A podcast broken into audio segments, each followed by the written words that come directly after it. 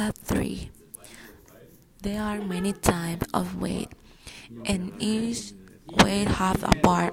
One of those parts are grace um, is grace, wavelength, jaw, and amplitude. Wave behavior. Wave behavior wave is dependent on two things if the wave interact and if the wave interact with something else than wave. Wave description.